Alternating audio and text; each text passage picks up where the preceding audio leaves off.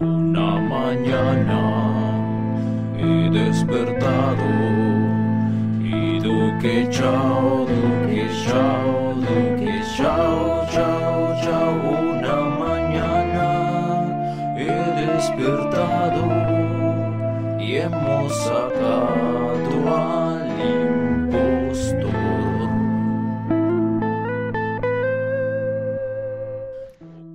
Colombia despertó.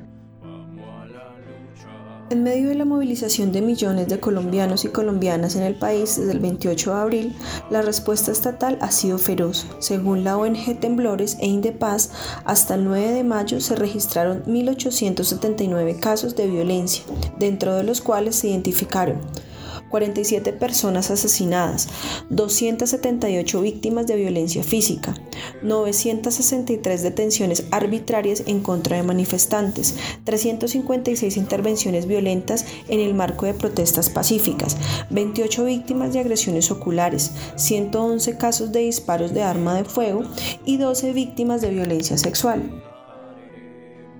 ¿Por qué? ¿Por qué?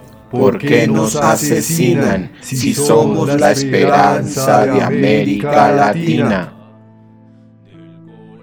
El gobierno uribista de Duque no escucha nuestras voces de dignidad en las calles. Su respuesta es la represión, mientras defiende a los grandes ricos del país. Que el miedo no detenga nuestro justo deseo de transformar nuestro país. Que Duque pare la matanza. A parar para avanzar Viva el paro nacional.